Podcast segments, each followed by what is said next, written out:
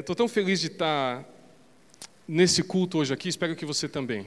É, a gente poderia ter centrado esse nosso encontro no Dia dos Pais e ter feito tudo acontecer em volta deste evento, mas nós temos uma convicção na igreja evangélica de que os nossos cultos devem estar sempre centralizados na pessoa bendita de Jesus Cristo. O que significa que talvez você nem é pai, talvez o seu pai não tenha sido o melhor pai do mundo, talvez você tenha tido o melhor pai que você poderia ter. De qualquer maneira, quando nós nos reunimos juntos aqui, não há nada que possa nos separar da centralidade de Jesus no nosso encontro. Então hoje eu fico muito satisfeito de estar aqui porque eu não vou falar de Dia dos Pais, eu vou falar da pessoa bendita do nosso Salvador Jesus. Isso significa que você pode abrir o seu coração, pode relaxar na sua cadeira, sem a preocupação de não ser inserido na verdade que nós vamos conversar. Você sabe que todas as vezes que eu preciso preparar um sermão, por mais que eu tente, eu não consigo voltar e cair no tema da adoração é como se fosse a minha bandeira nessa família que é a nossa igreja. E, e é engraçado porque a gente conversa com algumas pessoas do nosso, do nosso convívio aqui na igreja e elas dizem: ah, nossa igreja precisa evangelizar mais, nossa igreja precisa ir para as ruas, atrás dos perdidos. E eu falo, é verdade. E outro fala, não, nós precisamos, na verdade, cuidar das crianças. Eu falo, não, é verdade também. Não, mas a nossa igreja está fazendo pouco isso, pouco aquilo. E eu também digo, não, nossa igreja precisa falar mais sobre adoração, precisa pensar mais sobre as músicas que nós cantamos. E é como se nós fôssemos uma família em que Deus administra a cada pessoa algo de especial para que essa comunidade se fortaleça. Faz sentido isso para você? Então, a cada pregador, pregadora que sobe neste púlpito ou que lidera um grupo, cada um tem um, algo que queima em seu coração e normalmente há uma, uma, uma santa ah, inquietação acerca de alguns assuntos e eu quero estar sempre pronto para ouvir, seja lá o que essa pessoa tem a dizer acerca do reino de Deus. Eu quero dar um exemplo rápido em relação a isso. Eu sempre tento ouvir Deus através das pessoas que estão perto de mim. Você já tentou desobedecer? Eh, sua mãe fala assim: olha, leva o guarda-chuva que vai chover. E você não leva o guarda-chuva. O que, que acontece? Mas mesmo que não, não fosse chover, alguma coisa acontece que chove só porque ela falou. E as mães têm esse poder. Mas às vezes eu tô, eu entro no Uber com um amigo e esse amigo põe o cinto e daí eu falo, bom, agora eu vou ter que pôr o cinto, porque senão esse carro vai bater, eu vou morrer. E ele vai falar, olha, eu fui o único que estava de cinto. Está entendendo? E quando alguém faz, bom, eu também faço, vai que é Deus falando comigo. E na nossa casa, às vezes, é assim. Uma vez a gente foi num mercado, eu estacionei, minha esposa virou para mim e falou assim, sabe, eu estou com uma sensação que eu que acho que a gente nunca devia voltar mais nesse mercado. Desculpa, como é que é? É, que a gente não, não sei, não, mas é coisa minha, não, não tem nada. Irmãos, e, imagina a minha alegria, mas que eu tinha acabado de chegar, estacionei, não. Eu saí com o carro e nós nunca mais voltamos naquele mercado, porque eu creio que talvez Deus estivesse falando através da boca dela para a minha vida. E na nossa casa, Deus está falando o tempo todo, não é verdade? E acho que é uma dica até para nós que somos filhos, no auge da nossa juventude, você e eu. Estou brincando, tá, gente? Mas você que é adolescente, que você já é maduro, que você já tem, assim, capacidade de entender que, que ser seu pai não é fácil, que você irrita, que você. Também estou brincando, mas é um pouquinho.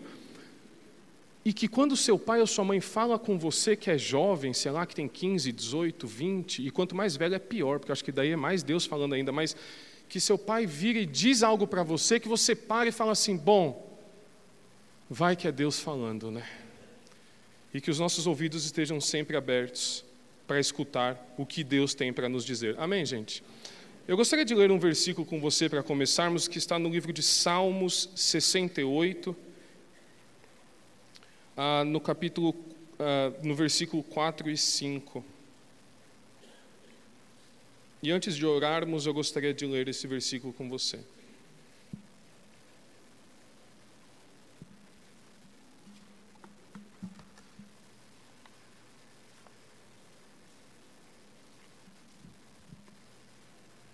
Diz assim: Cantai a Deus. Salmos 68, 4 e 5. Cantai a Deus, cantai louvores ao seu nome, louvai aquele que vai montado sobre os céus, pois o seu nome é Senhor, e exultai diante dele. Pai de órfãos e juiz de viúvas é Deus no seu lugar santo. Amém? Feche seus olhos, vamos falar com Deus. Senhor, nós estamos hoje reunidos com os nossos ouvidos abertos e os nossos corações prontos para escutarmos a tua voz. Essa é a hora em que nós nos calamos para que a tua boca possa dizer-nos palavras eternas que nos transformem e que nos façam mais parecidos contigo e com teu filho Jesus. A nossa oração é que hoje, Senhor, nós tenhamos ouvidos para ouvir o que o Senhor nos diz e que ao sairmos deste prédio possamos sair cheio do Teu Espírito Santo, Senhor, na certeza de que sabemos mais acerca de Ti e que nós somos fortalecidos, acima de tudo, por Tua palavra e o Teu Espírito Santo que habita em nós. Nós te pedimos mais uma vez, fala conosco, Senhor, em nome do Teu Filho Jesus. Amém. Amém. Quando a gente pensa na trajetória do Filho de Deus na terra, Jesus Cristo insistentemente falava acerca do Pai. E ele só falava acerca do Pai. Ele dizia que nada do que saía da sua boca vinha dele, senão que vinha do Pai. E você deve se lembrar quando ele disse: Eu sou o caminho, a verdade e a vida, e ninguém vem ao Pai senão por mim. E ele fala: Se vocês me conhecessem, vocês conheceriam meu Pai. E é engraçado porque Cristo vem com uma revelação acerca de um pai que até então era conhecido pela tradição judaica como um pai severo, como um pai duro, como um pai que havia entregado uma, uma série de regras que deveriam ser cumpridas para que ele pudesse se agradar no seu povo. E a tradição judaica tinha ali uma certa dificuldade em ouvir quando Jesus falava acerca do seu pai. Tanto que os discípulos, depois de muito tempo com Jesus, disseram assim: Senhor, mostra-nos o Pai. E Jesus fica levemente irritado e fala: Eu estou andando com vocês todo esse tempo e vocês ainda não entenderam que se vocês me veem, vocês veem em mim o Pai, porque eu e o Pai somos um só. E tudo o que Jesus fazia e tudo o que ele falava, ele falava e testemunhava acerca do seu Pai. E eu espero que, que eu chegue no, no ponto em que meu fi, meus filhos possam dizer assim, eu tenho vários filhos, vocês sabem, né? Vou, são muitos. Que eles possam dizer assim, ah, como meu pai dizia, como meu pai falava, meu pai sempre falou, meu pai sempre me ensinou, porque eu acho que esse é um orgulho gigantesco que todo pai pode ter. E Jesus sempre falava acerca do seu pai. E, e eu gosto muito de ler os evangelhos com essa perspectiva, o que Jesus está me revelando acerca de seu Pai. E você sabe que um dos trechos bíblicos que nós vamos ler daqui a pouco, Jesus estava andando num sol do meio-dia, cansado, e ele para à beira de um poço. E ele tem uma conversa com uma mulher samaritana. Samaritana, que era de Samaria, e o povo de, de, de Israel sequer falava com esse povo de Samaria. Eram marginalizados, eram desprezados. E você sabe que se em 2019 as coisas não estão fáceis para as mulheres, na época de Jesus era muito e muito pior. Mas Jesus escolhe se assentar ao poço e revelar algo acerca de seu pai que ele até então não havia revelado a ninguém para uma mulher samaritana. E há uma beleza tão grande nisso me faz lembrar quando Jesus Cristo ressuscita e a primeira pessoa a descobrir acerca da ressurreição foi uma mulher. E esta mulher samaritana escuta algo de Cristo que mudaria completamente o modo que eu e você enxergamos o nosso Pai Celestial. Você abriria comigo no livro de João, no capítulo 4, para nós lermos esta revelação de Cristo acerca do Pai. João capítulo 4.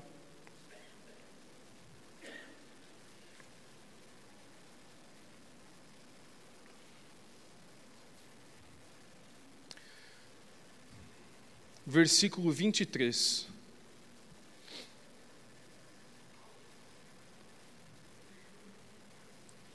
Jesus revela a mais marginalizada das pessoas a seguinte revelação: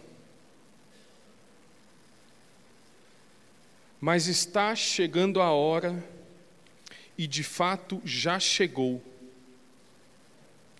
em que os verdadeiros adoradores adorarão ao Pai em espírito e em verdade. O Pai procura pessoas que o adorem desse modo. Amém? A beleza dessa frase de que o Pai procura pessoas que o adorem em espírito e em verdade é algo que tem pautado a adoração da igreja cristã desde que as Escrituras foram colocadas no papel. Em espírito e em verdade significa que quanto mais, nós mais compreendemos a Deus, mais nós podemos nos relacionar com Ele. Às vezes a gente acha que por conhecer Deus demais, a gente vai se afastando de uma experiência espiritual com Ele. Mas você sabe que quanto mais nós entramos, estudamos e aprendemos acerca das Escrituras, mais capacitados nós estamos de nos entregarmos espiritualmente a um Deus que é espiritual. Adorar a Deus em espírito e em verdade significa que nós só podemos compreender a verdade de que, por exemplo, nós somos adotados por Deus espiritualmente. E você já deve ter tido essa experiência de explicar para uma pessoa o cristianismo. Já não teve? De falar, não, não, deixa eu te explicar. É, Deus amou o mundo, então o homem estava separado de Deus e ele enviou Jesus, que morreu e ao terceiro dia ele ressuscitou, e é por isso, então está aqui, está explicado. Vamos, você quer se converter agora? Não. E a pessoa fala: Não, não, hoje não, obrigado, hoje não, Faro. Você fala, não, mas você não entendeu o que eu te expliquei? Entendi que Jesus é o Filho de Deus. Isso. Vamos orar então? Não, hoje não. Você fala, mas como pode? Eu estou te falando, estou aqui, estou te explicando direitinho que a salvação é pela graça. Ah, quer dizer que eu não preciso fazer nada para ser salvo? Isso, não precisa fazer nada para ser salvo. Tá, mas não, vamos ver, outro dia a gente, vamos ver, hoje não. E a gente fica assim, mas não é possível que essa pessoa está vendo a transformação que, te, que ocorreu na minha vida, me conhecia antes, me conhece agora, eu estou todo dia explicando, eu oro por ela, eu faço tudo por ela, mas o conhecimento do cristianismo parece não ser capaz para converter o coração. E de fato, não é. Porque o que explicaria nós estarmos aqui domingo de manhã, buscando a Deus com os nossos irmãos e domingo após domingo, se não fosse um despertar espiritual que o próprio Deus gerou em nossos corações. E você sabe que Paulo diz assim: todos os que são guiados pelo Espírito de Deus são filhos de Deus. Mas ele fala assim: o próprio Espírito testemunha ao nosso espírito isso. Então não basta você saber, é necessário que o Espírito testemunhe no seu coração. E é por isso que Jesus diz que nós devemos adorar ao Pai em verdade, o que significa com todo o nosso conhecimento, como Paulo dizia, o culto racional ao nosso Deus em ordem, em conhecimento, em sabedoria, mas nós precisamos também adorá-lo em espírito e que a gente possa acordar todo dia lutando contra o endurecimento do nosso coração. Que a gente possa dizer, Senhor, que o Teu Espírito Santo hoje se revele mais uma vez a mim. Porque tudo que eu aprendi, tudo que eu sei está comigo. E o que eu não quero é me tornar um crente que sabe de tudo, mas que tem experiência com nada. A verdadeira adoração, meus irmãos, é obra do poder do Espírito Santo e nós vivemos e agimos no Espírito. E, e às vezes a gente escuta assim: nossa, esse, esse, cara é cheio do Espírito Santo. Você pensa o quê? Que o cara tá, já está andando. Eita, ai, uh, senti aqui. Nossa, esse tá, esse tá, nossa, tem, tem um anjo em volta de você. Meu Deus, eu tô tal. E na verdade, quando nós entendemos que nós vivemos e agimos no Espírito Santo, significa que tudo que nós fazemos, nós fazemos em adoração, nós fazemos para a glória de Deus. Então, se eu assisto TV no Espírito, significa que o Espírito Santo, que é a habitação dentro de mim, está lá e eu estou lá e eu estou assistindo TV no Espírito Santo. E isso vai dizer muito acerca do que está na tela ou na reação quando meu time perde um gol.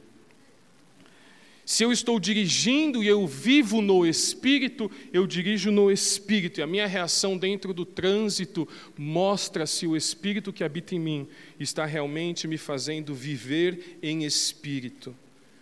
E você sabe que os nossos filhos têm um faro para pais, mães, familiares que vivem conhecendo a verdade, mas não andam no Espírito, não é assim? Que na igreja nós somos. Ah, o adorador em espírito e em verdade, conhecedores da palavra, mas que agem e cumprimentam e beijam. Você sabe que, eu espero que essa vizinha nunca escute isso, mas nós tínhamos em um lugar que a gente morava, numa região, não vou dar muitos detalhes, e a vizinha, os vizinhos tratavam os filhos de um jeito que nós precisamos dizer para os nossos filhos que, na verdade, não, eles estão falando com os cachorros. E ela gritava e falando: Esse cachorro é arteiro, hein? E eu pensando: Senhor da glória. Mas daí, na semana, tinha célula na casa deles. Aí era maravilhoso. Querido, vem com a mamãe. Falava para o cachorro, né? E no dia da célula, ah, minha vida é maravilhosa. No dia do culto, eu sou um pai, que é isso? Beijo filho, vai, te amo, lindão. E em casa, e o meu filho sabe que ou eu vivo no Espírito, ou eu não vivo no Espírito. A nossa adoração, ela a Deus, ela precisa engajar a nossa mente, mas também o nosso coração. E eu oro para que os nossos períodos de música, por exemplo, sejam períodos em que a nossa mente esteja engajada, que você possa ler os textos bíblicos, uh, uh, os textos das músicas baseados na Bíblia, mas ao mesmo tempo que o seu coração, a sua mente, a sua alma esteja engajado em Cristo Jesus, no Espírito Santo, que você tenha uma experiência verdadeiramente espiritual com o que nós estamos vivendo aqui.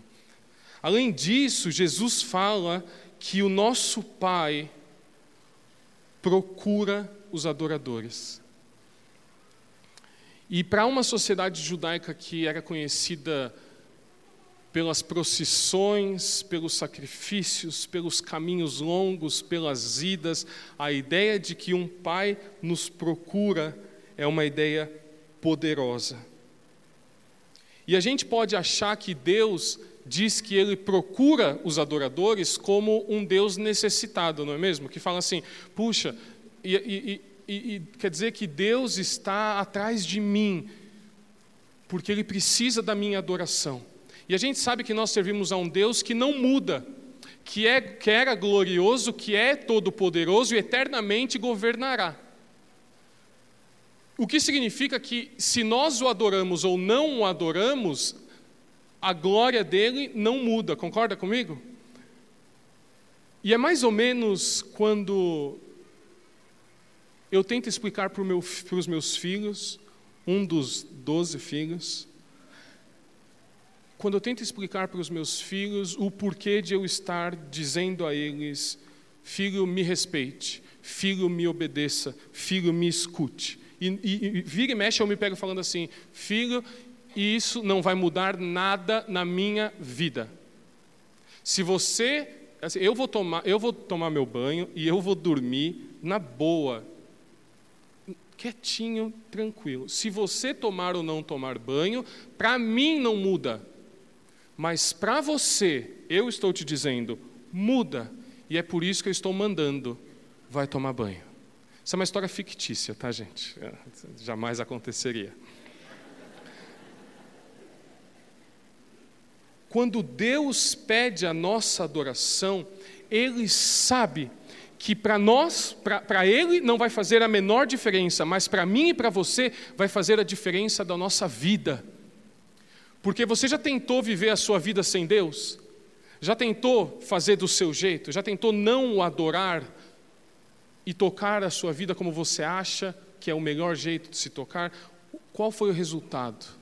E Deus sabe disso. Quando Deus vira para mim e para você e diz assim: Olha só, me obedeça, me adore, faça de mim o centro da sua vida, não adore qualquer outro Deus acima de mim, porque eu sou o Criador, eu sou Deus Todo-Poderoso, me adore. Ele está dizendo, filho, filha, eu quero o melhor para você, e o melhor que eu tenho para você é você desfrutando das delícias da minha presença.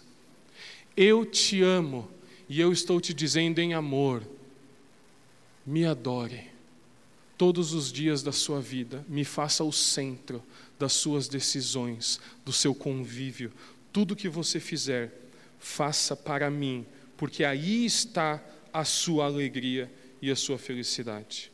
E eu disse há pouco que quanto mais velho, pior, porque os pais e as mães, quanto mais velho, menor interesse tem na consequência da sua atitude. E o que eu quero dizer é que Vira e mexe, eu, como pai, corro o risco de fazer pedidos aos meus filhos para o meu próprio interesse. E, e, e, eu acho que não tem nenhum mal nisso. Vira e mexe, eu falo assim, Pai, mas por quê? E você fala o quê? Porque eu estou mandando. E eu faço isso meu filho. E quanto mais velhos nossos pais vão ficando, e quando eles vão dando conselhos e palavras a nós, é importante que a gente entenda que, muito possivelmente, mais do que nunca, eles não têm nenhum interesse na consequência para a vida deles, mas para a nossa vida. Vocês estão comigo nessa? De a gente falar, deixa eu, deixa, eu, deixa eu ouvir que talvez realmente seja a voz de Deus falando comigo aqui. Quando Deus nos pede que o adoremos, Ele na verdade está buscando o nosso interesse e não o dele. Agora, se o Pai procura os adoradores, significa, meus irmãos, que ele inicia este relacionamento que é a sua igreja e ele. E eu quero te dizer, antes de você chegar a este prédio, Deus já estava aqui. Você acredita nisso? Agora, tem uma pergunta que eu sempre gosto de fazer, que é assim: quão preparado nós estávamos para encontrarmos Deus neste lugar?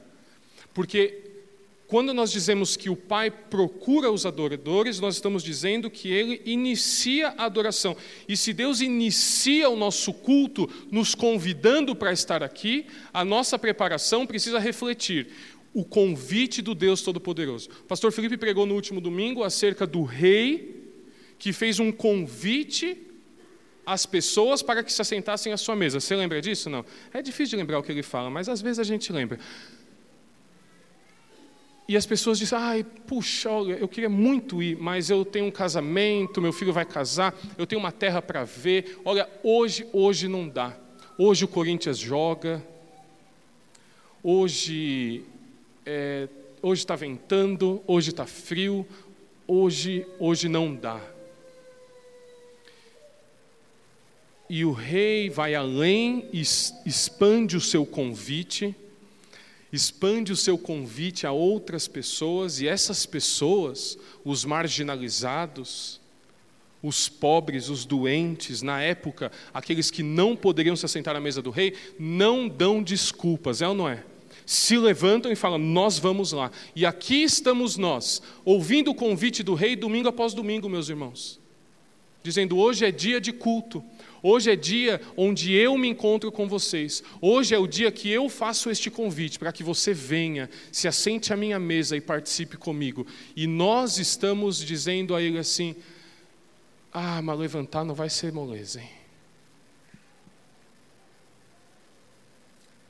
Quando nós entendemos que Deus inicia a adoração, nós também compreendemos, meus irmãos, que nós chegamos na igreja e Deus está e Deus permanece.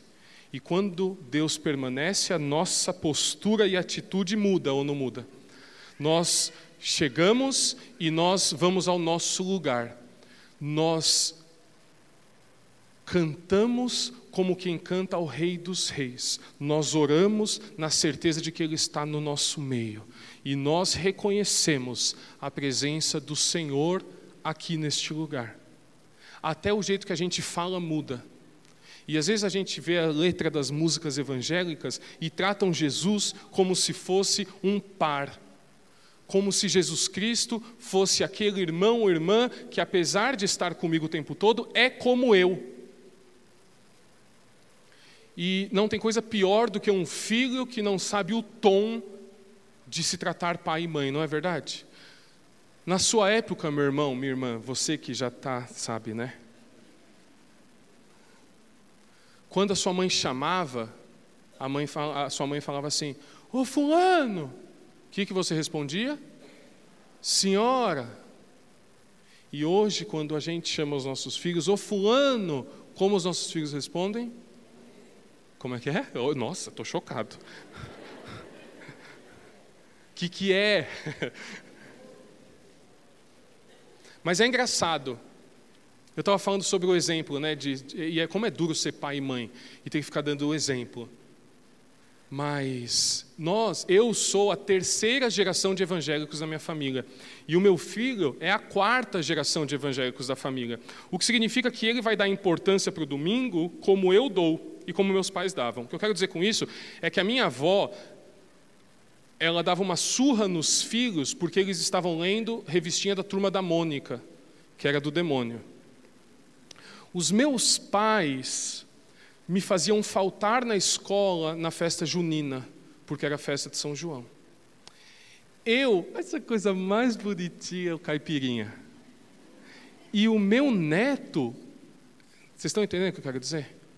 E se eu digo aos meus filhos, diferente do que meus pais faziam, porque domingo não tinha conversa, era dia de estar na igreja. Se eu disser para os meus filhos, não, filhão, hoje a gente não vai, mas por que não? Não, porque tem um almoço na casa da, da, da tia.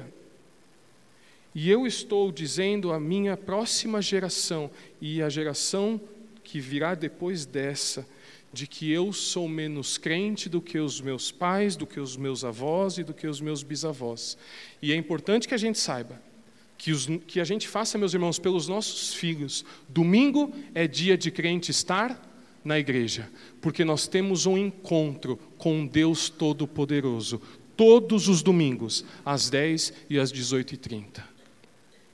E nós fazemos isso pelos nossos netos. Quando nós assumimos que Deus está aqui, reconhecemos isso, nossa postura muda.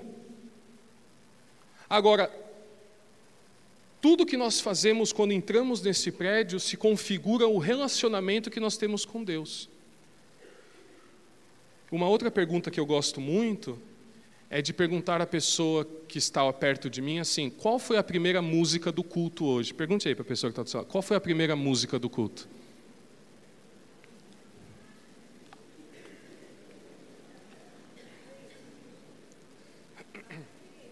Pergunta assim: qual, é a, qual foi a segunda? Segunda, aí a gente já está complicando. Segunda. Terceira. Pergunta aí, qual foi a terceira música? Sabe a terceira música não?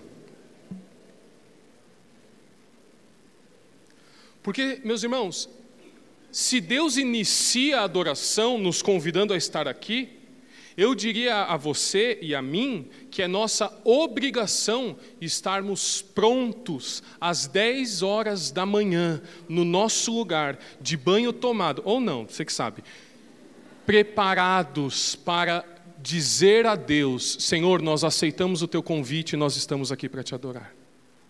Vocês concordam comigo? Se a adoração é um diálogo entre Deus e o seu povo, se o nosso culto é um diálogo entre Deus e nós, eu não posso achar que o, meu, que o nosso culto se, se inicia na pregação da palavra. E você já deve ter participado de uma conversa em que só a pessoa fala ou não. Você chega numa conversa e a pessoa está na sua frente e ela fala, fala, fala e você está interessado. Pô, que legal, tal, não sei o quê. Sério. Daí quando você vira para a pessoa e fala assim, e cara, sabe que um dia comigo isso aconteceu? E eu estava. E você olha a pessoa está assim. Ou está no celular, já aconteceu isso? Você está falando e a pessoa tá no celular. Daí você fala assim, desculpa, eu, você pensa, né? eu achei que isso era uma conversa, mas eu estou entendendo que você não está interessado na nossa conversa. A minha vontade é de dar um tapa na cara da pessoa, mas e eu passo tanto por isso, eu tenho umas reuniões, a reunião assim importante, eu espero a minha hora de falar e quando eu vou falar, a pessoa não te escuta. E tem uns amigos que conseguem até começar a inventar umas histórias. Se você tiver a manha, comece a inventar. É isso, você não acredita. Eu encontrei a Chapeuzinho Vermelho na 15 de novembro. E quando ela estava entrando no banco, o, o pai dela, o, o, Lobo Mal, chegou e vai falando, e a pessoa vai estar assim: Não, sério? Você não está nem me ouvindo, cara. Eu estou engajado nessa conversa. Pô, eu te convidei para minha casa. A gente sentou na mesa, sabe? A, a gente pensou no que a gente ia servir, pensamos no cardápio, sabe? A gente já bateu nas crianças antes de você chegar, já para deixar um ambiente, aquele ambiente maravilhoso. E você chega, você senta na nossa mesa, e, e, assim, das duas, ou só eu falo e você não, não, não fala nada, mas eu te convidei não só para eu falar. Eu não tenho nada para te falar. Eu estou aqui, sabe, eu quero, quero te ouvir também. Você é meu convidado. Ou então, só você está falando e eu não tenho a chance de, de abrir a minha boca e não consigo falar nada. E nós corremos o grande risco, meus irmãos, de estarmos transformando os, os nossos cultos em um monólogo, em que ou só nós falamos ou só Deus fala. E daí depende do horário que você chega ou sai do culto. Pode ser que você chegue às 10 e eu chegue às 10 e eu cante e eu fale, e eu responda, eu adore a Deus como devo fazer, e na hora da, da pregação da palavra, que é quando o meu Deus vai falar e eu vou me calar, eu abro o celular. E lá eu fico.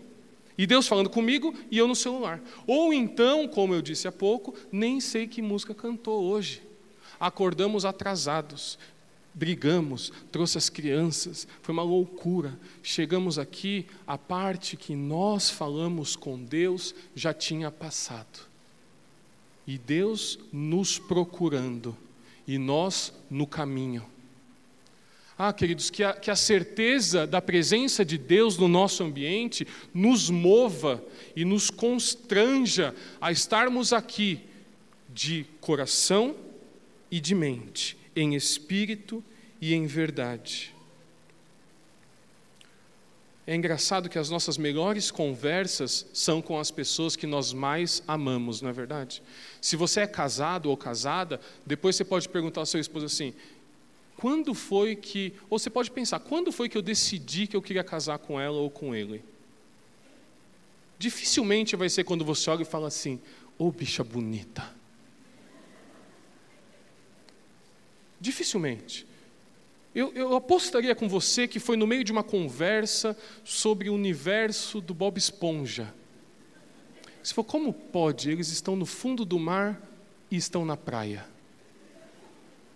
Daí você olha e fala assim, cara, eu quero casar com essa pessoa.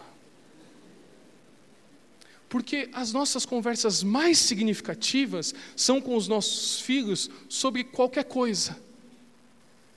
E esses dias eu, eu li de um pastor algo que, que, que eu espero que tenha contribuído para me mudar, porque ele falou assim: as conversas inúteis que você tem com os seus filhos é o que de verdade vai aproximar você do seu filho. E, e, e eu, no primeiro filho, eu falava assim: eu falava para minha esposa, diante de Deus, eu, falava, eu não vou ser aqueles pais que não escutam os filhos, porque eu não suporto ver que o filho está falando e o pai está assim, tá, tá, tá, tá. E daí no primeiro eu estava assim: Oi, fala com o papai. Bob Esponja, tá bom. E com dois anos eu já estava assim: Aham, uh -huh. sério? Porque a gente que é pai é assim, não é? O filho está falando, você está, uh, não acredito. E vira e mexe, eu estou assim: O que, que foi? E eu espero que eu possa, para cada pergunta nada a ver do meu filho, gastar horas de conversa com ele, está entendendo? Porque essas são as melhores conversas, ou não é verdade?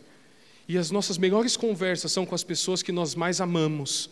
E se nós dizemos que amamos a Deus, meus irmãos, a nossa conversa precisa revelar o nosso amor por Ele. E não é a conversa de ouvir somente o que Ele tem para falar, mas dizer a Ele o que nós queremos dizer. E você sabe que muitas vezes nós entramos no nosso quarto para orar e nós falamos, falamos, falamos, falamos, falamos, choramos, abrimos o nosso coração e na hora de ele falar, a gente limpa o joelho, enxuga as lágrimas e a gente sai do quarto. Como se o nosso pai não tivesse nada a, a nos dizer. E eu oro para que nós possamos ter certeza de que o nosso Deus quer escutar a nossa voz e quer falar com a gente. A nossa adoração é um diálogo entre o povo e o seu Deus.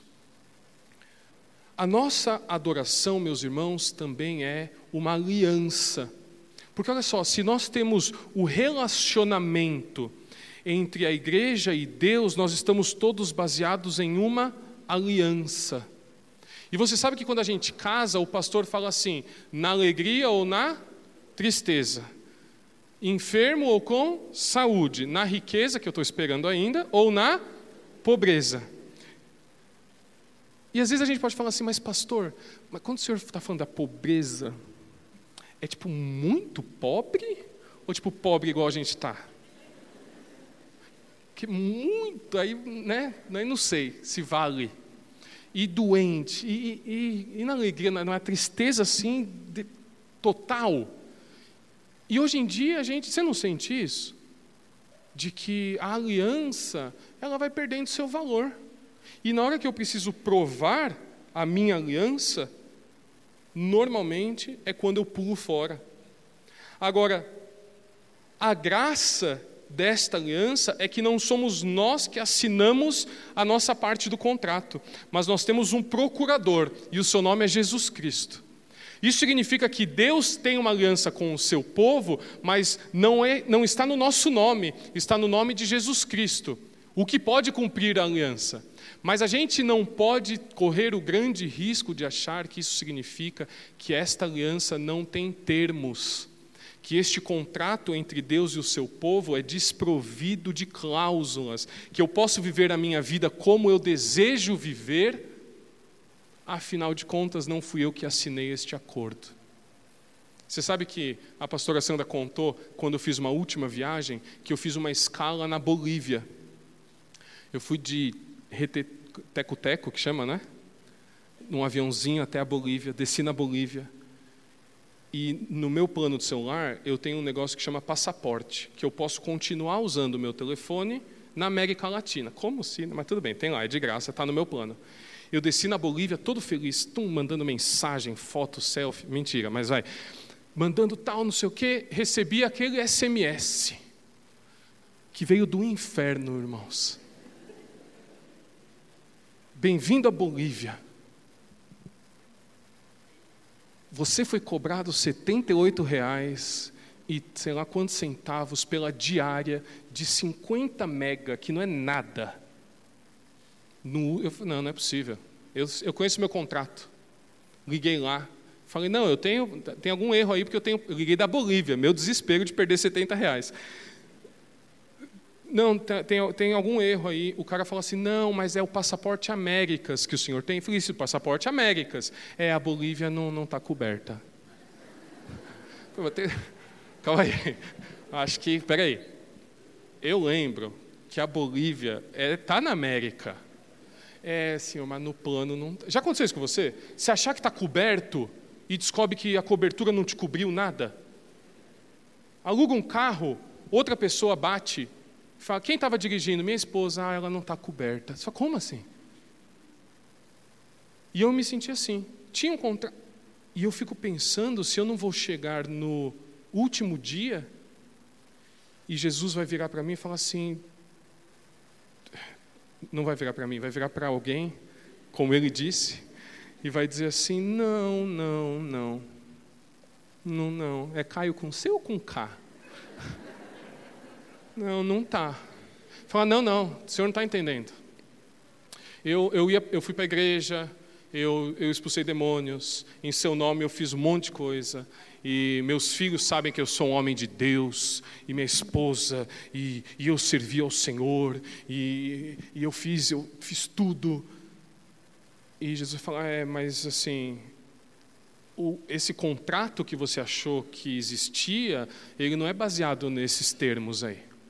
Ele é baseado no termo de que aquele que me que crê em mim ouve as minhas palavras e as pratica.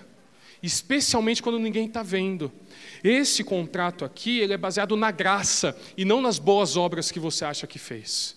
Este contrato é assinado por mim, pelo meu sangue, e você não sabia, mas estava fora e descoberto desta nossa aliança. Quem é salvo pela graça, meus irmãos, dá sinais de que é salvo pela graça. Você concorda? Eu estou quase terminando. A nossa adoração, além de ser um diálogo, além de ser uma aliança com o nosso Deus, é uma jornada.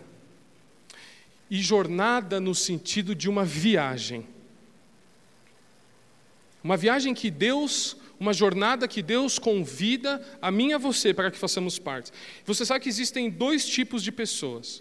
As pessoas que só querem chegar no destino final e as pessoas que gostam do caminho, não é verdade? Eu odeio dirigir. Se eu pudesse, eu, eu, eu não pegava um carro na minha vida. Mas só tem uma coisa que eu odeio mais, que é motorista de Uber lerdo. Já pegou um motorista desse? Que só olha no Waze e você vai orando, Senhor, não é possível que esse cara está andando a 20 por hora. E agora o cara compra o carro para o Uber. Gente, tem algum Uber aqui? Mas vocês estão entendendo, é uma, uma, uma ideia, né? Nada, nada, nada entre a gente. E o cara vai a 20 por hora e você é atrasado para chegar, é loucura. Eu falo para minha esposa assim: a minha, a minha tranquilidade de vida é que ela não pode se divorciar, porque ela não vai suportar um novo marido que não dirige igual um louco como eu. Ela vira para mim e fala: ah, falta, 10 falta 5 minutos para eu chegar na escola, mas o caminho leva 12. Eu falo: querida, entra no carro. Você não está entendendo. E blum. Estou brincando. Com, tá, não, tá, não põe essa no site, não. Tá cinto, tudo direitinho. No limite, talvez, talvez. Mas eu, eu, e eu de verdade, eu quero chegar no lugar. Eu não aguento. Agora, tem o pai que é assim: vamos viajar amanhã. Acorda quatro e meia da manhã. Já começa a passar pretinho no pneu do carro abre o porta-mala, já faz lá o Tetris, põe a mala, tal, tal, vai direitinho, vai o carrinho e leva. E daí vai acordar o pessoal e o café já está bom. É porque a viagem já começou ali, não é assim? Entra no carro, tal, arruma o espelho. Para que você? Nunca dirigiu na vida? Vamos para onde? E, e, e, e em casa a gente tem uma regra que eu estabeleci em nome de Jesus, que é a seguinte: não se dirige para um destino que é mais de três horas da nossa casa. Ah, não, mas é um chalezinho lá, quantas horas? Sete. Falei, acha outro. Porque vai ter outro. Vai ter outro chalé mais pertinho. Que eu não gosto de viajar assim longo. Mas tem gente que não, é ali. Onde? Brasília, vamos. E entra no carro e vai, e aprova. Olha um graal. Olha o tamanho desse graal. É uma maravilha, tudo é maravilhoso. Todo mundo dormindo no carro, o cara está dirigindo. Essa estrada é boa, essa carreta, ela não sei o quê, eu conheci, e conta história, e olha, e vê, ama a jornada, não é assim? Ama a jornada. E às vezes o nosso risco é enxergarmos o culto evangélico ou enxergarmos a nossa vida cristã como um como destino final. Não, eu só quero chegar lá. Se eu for para o céu, está tranquilo. Assim, eu, meu Deus, só quero ir para o céu. Ou a gente passa a vida inteira atrás de uma bênção. E todo dia que a gente acorda, a gente está olhando para a bênção. E essa bênção vai chegar, minha bênção vai chegar, minha bênção vai chegar. Ô irmão, tudo bom? Como é que tá? Ah, irmão, tá bem, mas ó, tô, eu estou perseverando. Ah, o que? Aquela bênção lá. E a gente vai e vai, e tudo, tudo que a gente faz, a gente está com um objetivo, a gente só quer chegar lá. É como se eu sentisse assim: não, não, se eu pegar a bênção apostólica, está tranquilo. Se eu participar da Santa Ceia, ah, é só isso que eu preciso. E o nosso Deus, meus irmãos, nos convida a uma jornada. Você já deve ter conhecido, e eu sempre dou esse exemplo, a pessoa que está reformando a casa ou construindo. Quem está reformando e construindo casa aqui? Isso, é você mesmo conheço. Que a pessoa fala assim: Nossa, estou com uma fome. Vamos pedir uma pizza? Você sabe que essa pizza aí é oito tijolos, né? Não, mas uma pizza, as crianças querem comer pizza. Não, mas é um saco de cal. E daí você só pensa na casa que seus filhos não sabem o que é uma pizza. Ou marca o casamento. Marca o casamento, acabou o namoro. Mo, vamos no Habibs? Tem dinheiro. Não, peraí. Tem dinheiro? É 98 centavos? Dobro? Sete reais janta todo mundo. Mas não, não tem dinheiro porque está construindo. Não, vamos casar, não tem dinheiro. Dia dos namorados, vamos dar presente? Não, vamos casar. Deixei no casamento, não tem mais casamento, porque a, a mulher já foi embora, gente. A gente só olha o nosso ponto final e esquece onde a gente está hoje. Então eu quero dizer a você e a mim hoje aqui que eu sei que você tem algo que você tem buscado muito de Deus, mas hoje, hoje, Deus tem algo para fazer na sua vida. Hoje, Deus quer dizer que te ama e que esse domingo é um domingo abençoado, e que as pessoas que estão perto de você são maravilhosas, e que você está nessa casa porque Deus te trouxe, não só pensando no que Ele vai te dar, não só pensando que você vai para o céu, mas Ele, como Pai amoroso que é, quer que você tenha uma vida abundante, uma vida de comer pizza de vez em quando, uma pizza, uma, uma pizza não, uma vida de ir no parquinho, de conversar, de abraçar, de beijar. Pensa só, quando você não está com sono, na sua vida, me dá um dia que você não tem sono. Todos os dias nós estamos cansados e com sono, não é verdade? Esses dias meu filho falou assim: pai, vamos chutar a bola comigo? Eu falei assim: vamos. Ele falou: sério? Eu quis morrer. Eu quis morrer. Está entendendo o que eu quero dizer? Porque o hoje é isso. Eu vou estar sempre cansado mesmo. Me chamaram para ir na casa de não sei o quê. Eu estou cansado mesmo, eu vou. Amanhã eu vou estar cansado de novo. Assim, esse culto aqui, meus irmãos, não vai voltar, tá entendendo? Na jornada da nossa vida, esse culto não volta. E você podia ter ficado em casa.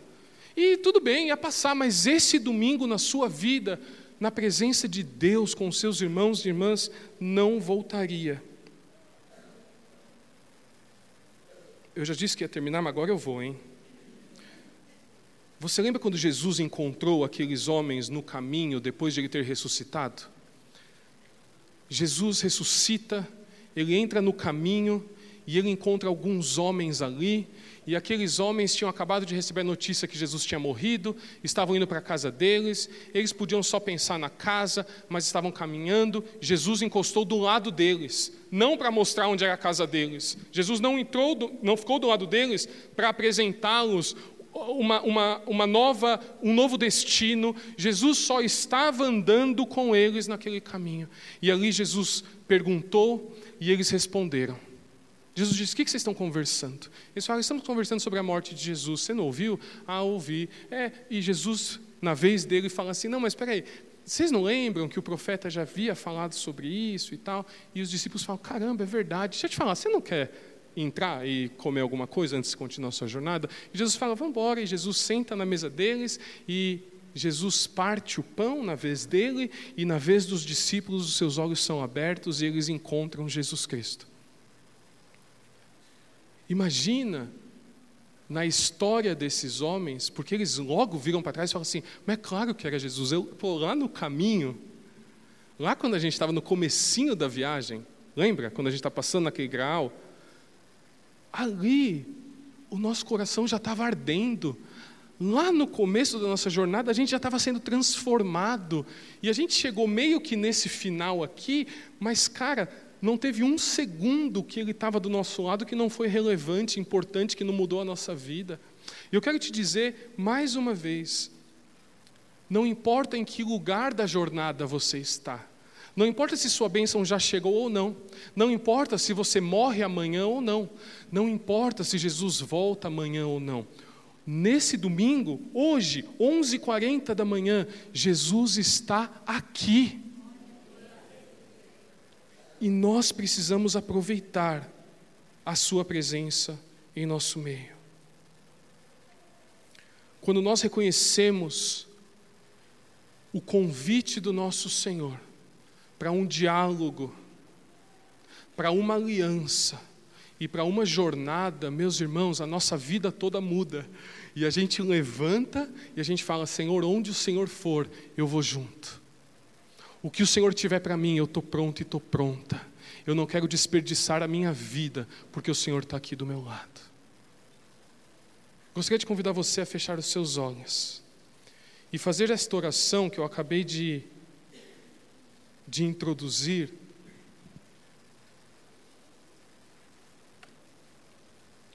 Ao nosso Deus.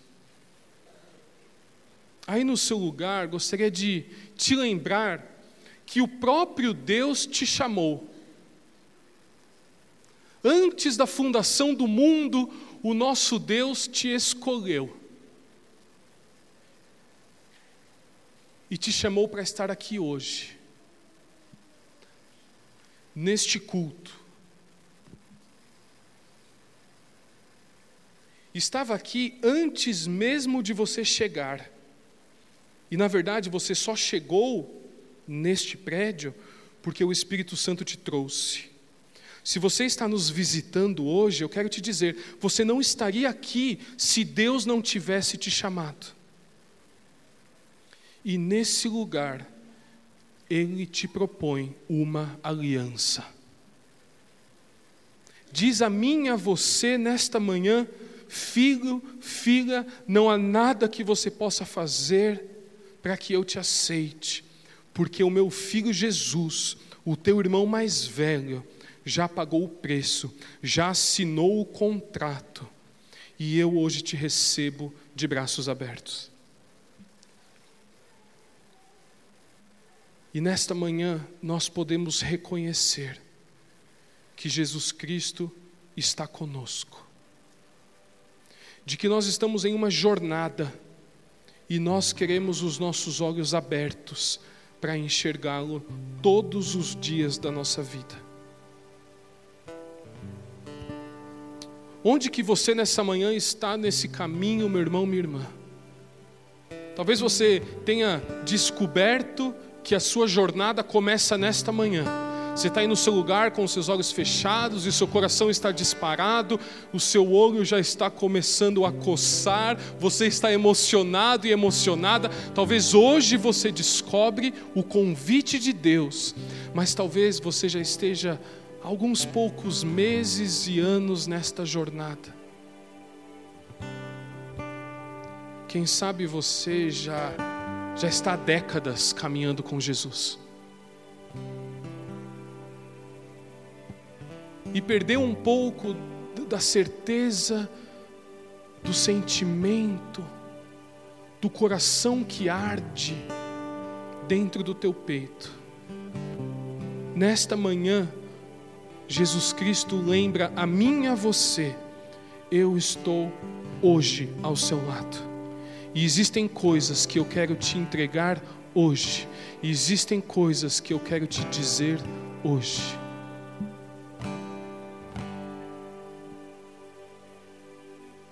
onde que este domingo, meu irmão, minha irmã, vai entrar na nossa história.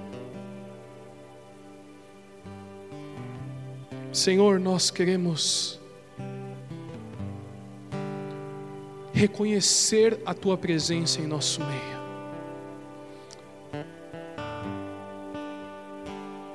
Em humildade, em reverência, mas em confiança nós queremos te dizer: nós sabemos que tu estás aqui. E nós queremos nos entregar, nós queremos te adorar, nós queremos viver para ti. Nós ouvimos a tua voz hoje e nós queremos te dizer: nós confiamos em ti, Senhor. Nós queremos te agradecer de todo o coração por essa jornada, pela obra que o Senhor tem feito em nossas vidas.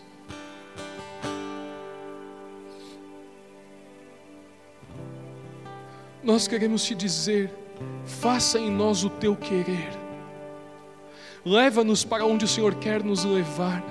Mas, Senhor, não deixe o nosso lado, porque nós precisamos de Ti. Nós queremos aproveitar este caminho, nós queremos saborear a Tua presença.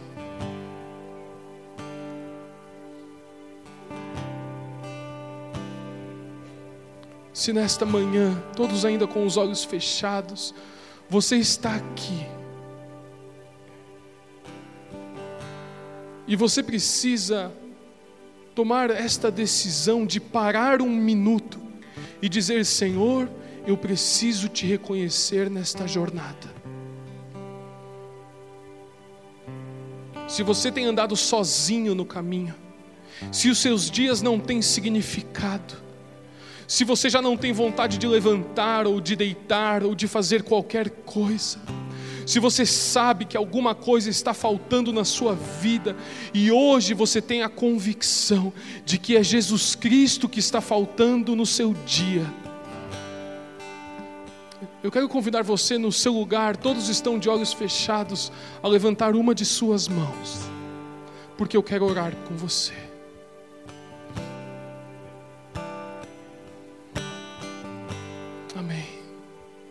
Se você está hoje aqui, talvez você já conheça Jesus, já seja convertido, já, já, já tenha feito um caminho com Ele, mas aos poucos foi se afastando, aos poucos foi indo para a beira, e sente hoje que Jesus Cristo já não caminha do seu lado, essa é a sua hora, porque Ele te convida, volte ao caminho.